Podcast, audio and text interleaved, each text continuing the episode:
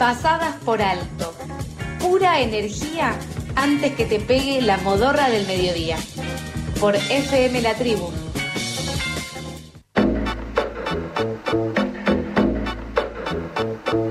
Último bloque de pasadas por alto y continuamos con la información.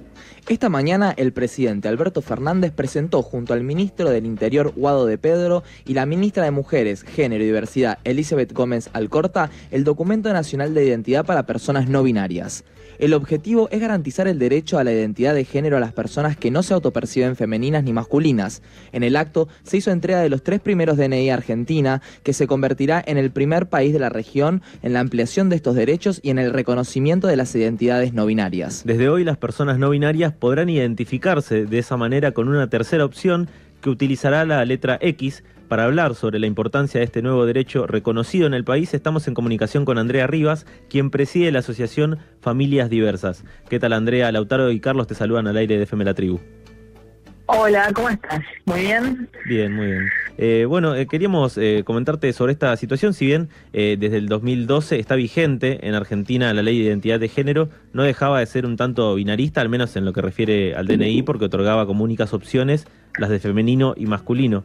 ¿Qué significa para las personas no binarias que el Estado argentino reconozca en algo tan fundamental como el DNI y en definitiva el derecho a la identidad, que reconozca esto?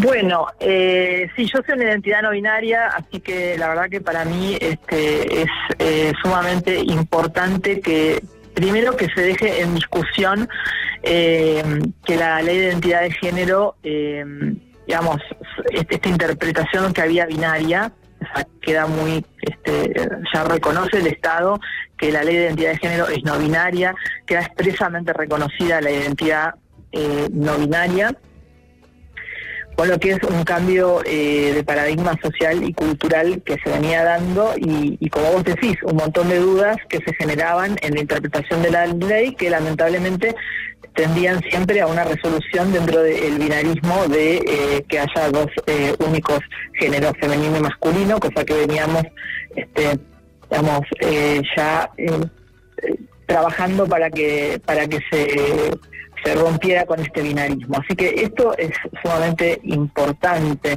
Aparte que es el único país de Latinoamérica y uno de los cinco en el mundo que hace este reconocimiento.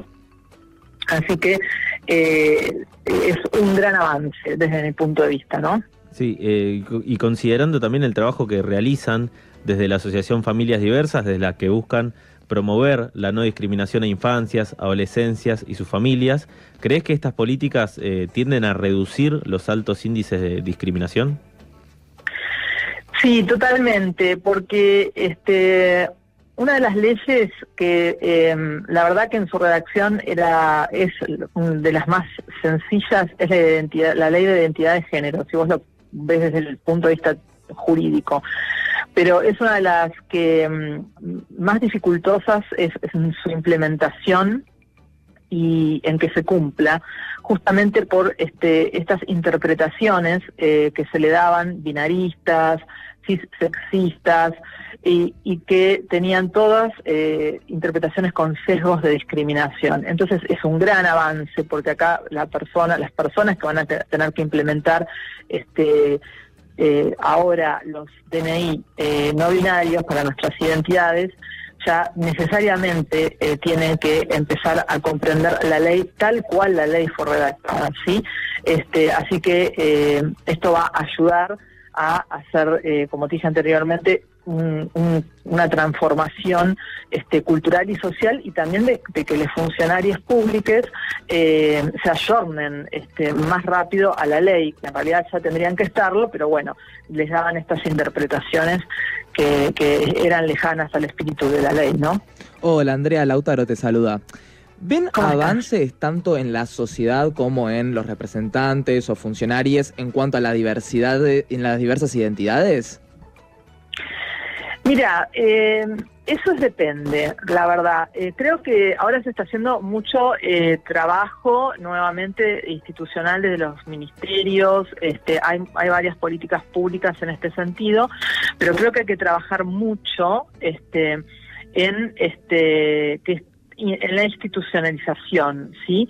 Esto, este, que aparte nuestro país es federal y que digamos, en todas las partes de nuestro país que vos te puedas llegar a encontrar, la ley pueda estar garantizada. Entonces, estas eh, esto requiere de muchísimo trabajo, porque si bien hay políticas este, nacionales como, bueno, esta, que es sumamente importante, después en la implementación se tiene que trabajar en que eh, les funcionarios que están este, en el día a día, en la aplicación de las diferentes leyes que eh, nos garantizan nuestros derechos, eh, no sean esas personas una barrera, ¿sí? Entonces, esto también tiene que, ir acompañando.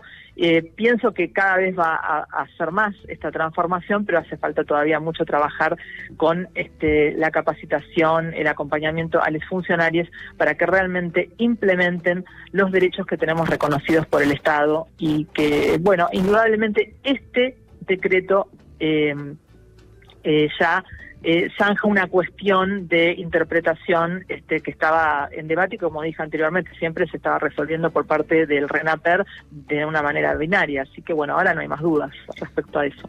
Y siguiendo con esto que nos comentás, eh, ¿sabés qué alcance tiene esta ley si el Mercosur y otros países o regiones reconocerán como válido el DNI?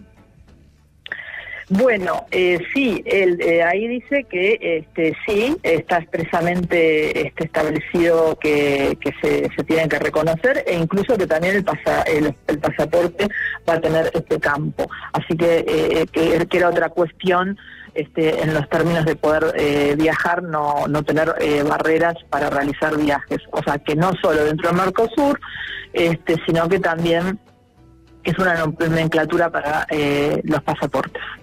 Bien, y esto obviamente es un paso importante, pero sin dudas queda mucho por hacer. Eh, ¿Cuáles crees que son las líneas de trabajo que deberían seguirse ahora en cuanto a la ampliación de derechos de las diversas identidades? Bueno, sin lugar a dudas, este es el primer paso, este y es sumamente importante. Y ahora, como todo, ¿no? Este, eh, seguir avanzando en, el reconocimiento de las diferentes identidades. Este, em, a mí eh, me parece que este es un paso igual muy importante porque, como expliqué conceptualmente, este, desde lo jurídico, desde lo social, nos abre un montón de, de posibilidades. Pero sin lugar a dudas, bueno, primero la implementación, que es el gran desafío de todas estas leyes, este como la ha tenido la ley de identidad de género, como la sigue teniendo la ley de identidad de género, es, es creo la fundamental y después bueno hay quienes todavía quieren este eh, mayores eh, visibilización de determinadas identidades y bueno eso también será un tema a trabajar pero eh, por lo pronto me parece una excelentísima noticia este y un gran avance genial, Andrea. Muchas gracias por tomarte unos minutos para charlar con nosotros y por comentarnos mejor de qué se trata lo de este DNI. Eh, bueno, eh, muchas gracias eh, y un placer estar acá. Bien, pasaba Andrea Rivas, quien preside la asociación Familias Diversas, porque esta mañana el presidente Alberto Fernández presentó junto al ministro del Interior, Guado de Pedro, y la ministra de Mujeres, Géneros y Diversidad, Elizabeth Gómez Alcorta, el documento nacional de identidad para personas no binarias. Pasadas por alto. Empezamos duro pero nos ablandamos.